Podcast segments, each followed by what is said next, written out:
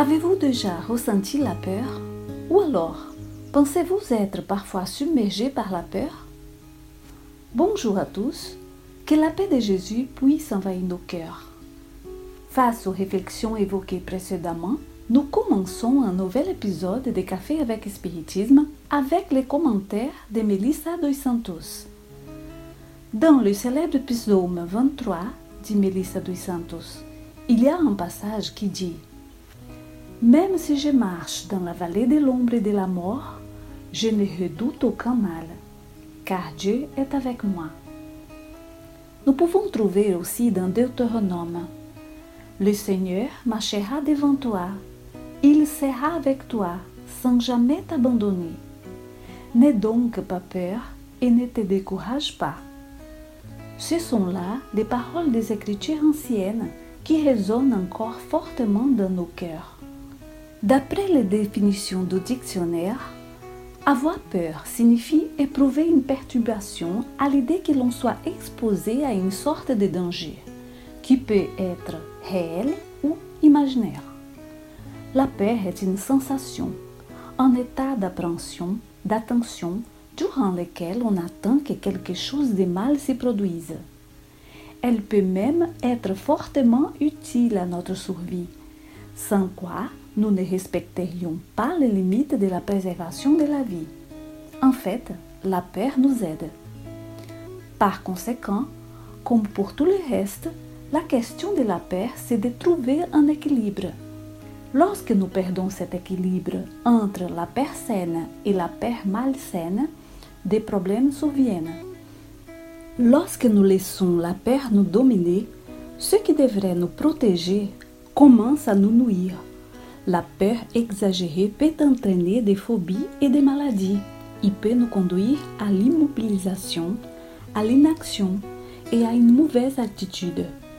La peur peut nous apporter tristesse, angoisse, découragement. Mais pour quelle raison parle-t-on de la peur dans cette réflexion?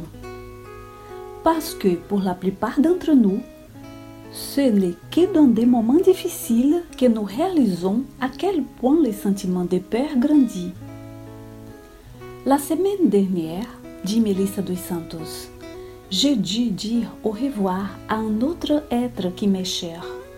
Il s'agit de Bianca, une grande amie et compagne de doctrine et d'aventure spirite. Lorsque mon mari était hospitalisé, elle était à mes côtés pratiquement tous les jours. Bianca m'a toujours transmis des mots de soutien et d'encouragement. Nous avons beaucoup parlé de nos pères et de nos angoisses. Il en était de même avec mon mari. À ce propos, Rodrigo m'a toujours conseillé Réfléchis bien, Mélissa. Fais attention. Si tu penses que c'est la meilleure chose à faire, fais-la sans crainte. Si cela s'avère juste, il n'y a aucune raison d'avoir peur.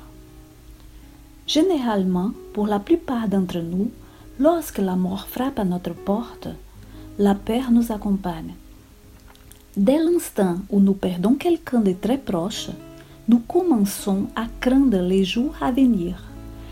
Et nous nous demandons comment sera notre vie dorénavant Comment allons-nous faire Cependant, avoir une peur exagérée de tomber malade au cours d'une pandémie qui présente des chiffres si accablants peut également s'avérer être un problème. De plus, rappelons-nous qu'il est de notre responsabilité de faire notre part pour essayer de contenir la propagation de la Covid. Quoi qu'il en soit, le fait de se prémunir ne signifie pas pour autant s'angoisser ou se désespérer. Dans ces conditions, nous nous demandons que pouvons-nous faire pour surmonter la peur d'avoir peur, cette peur exagérée Un moyen d'y parvenir est de renforcer notre foi. Paul, dans 2 Timothée chapitre 1 verset 7, dit que Dieu ne nous a pas donné l'esprit de peur, mais de force, d'amour et de modération. C'est en s'appuyant sur ces paroles de Paul qu'Emmanuel a tissé de belles et importantes déclarations sur la foi et le courage. À cet égard, les bienfaiteurs, à travers la piscographie de Chico Xavier, dit dans le livre Paroles de vie éternelle. Ce n'est pas le Père suprême qui nous a inculqué l'esprit de peur. Au contraire, il nous a largement donné force, amour et modération. Nous sommes donc tous dotés de ressources qui nous permettent de développer à l'infini aussi bien les dons divins de force, qui est une valeur morale, les dons divins de l'amour, qui est un service incessant dans le bien, et les dons divins de la modération, qui définit l'équilibre. Emmanuel renforce l'idée que nous avons tous en nous-mêmes la force et le courage nécessaires pour avancer. Il est important de souligner cela, car souvent nous ne croyons pas en nous-mêmes. Nous ne nous considérons pas comme les enfants de Dieu que nous sommes.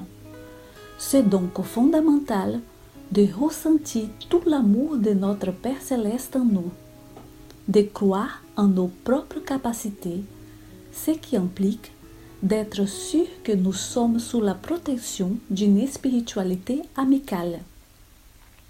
C'est pourquoi faire ce qui est juste, faire le bien, répandre l'amour indépendamment de ce qui se passe autour de nous, croire en la force que nous avons, croire que dans la vie, tout passe.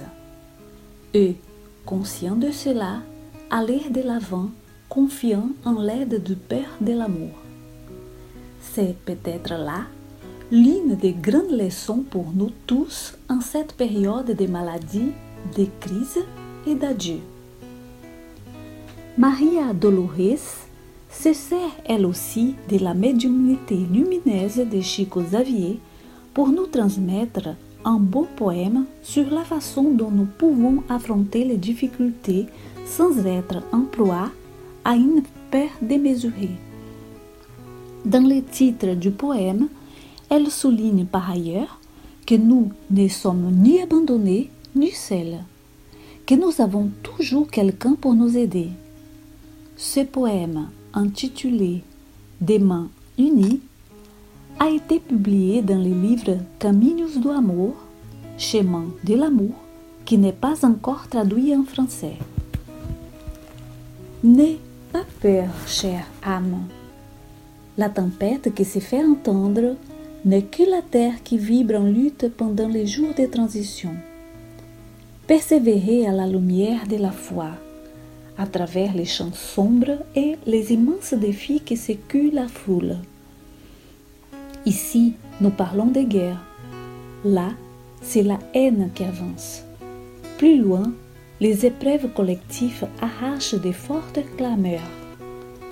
Cependant, poursuivez avec un esprit ferme et attentionné, semant à chaque instant la paix qui précède l'amour. Soyez l'oreille sourde au cri de l'insulte. Soyez la force d'un bras discret qui sert sans s'y plaindre. Soyez les mots apaisants par lesquels la discorde s'achève, la compréhension qui s'illumine à n'importe quel temps et à n'importe quel lieu.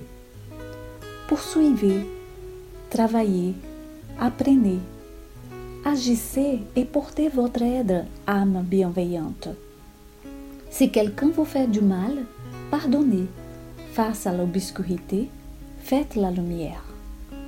Vous n'allez pas seul nous sommes nombreux auprès de vous.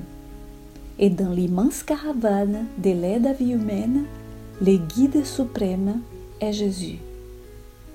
Ainsi soit-il, beaucoup de paix, beaucoup de courage, de modération et de foi pour nous tous.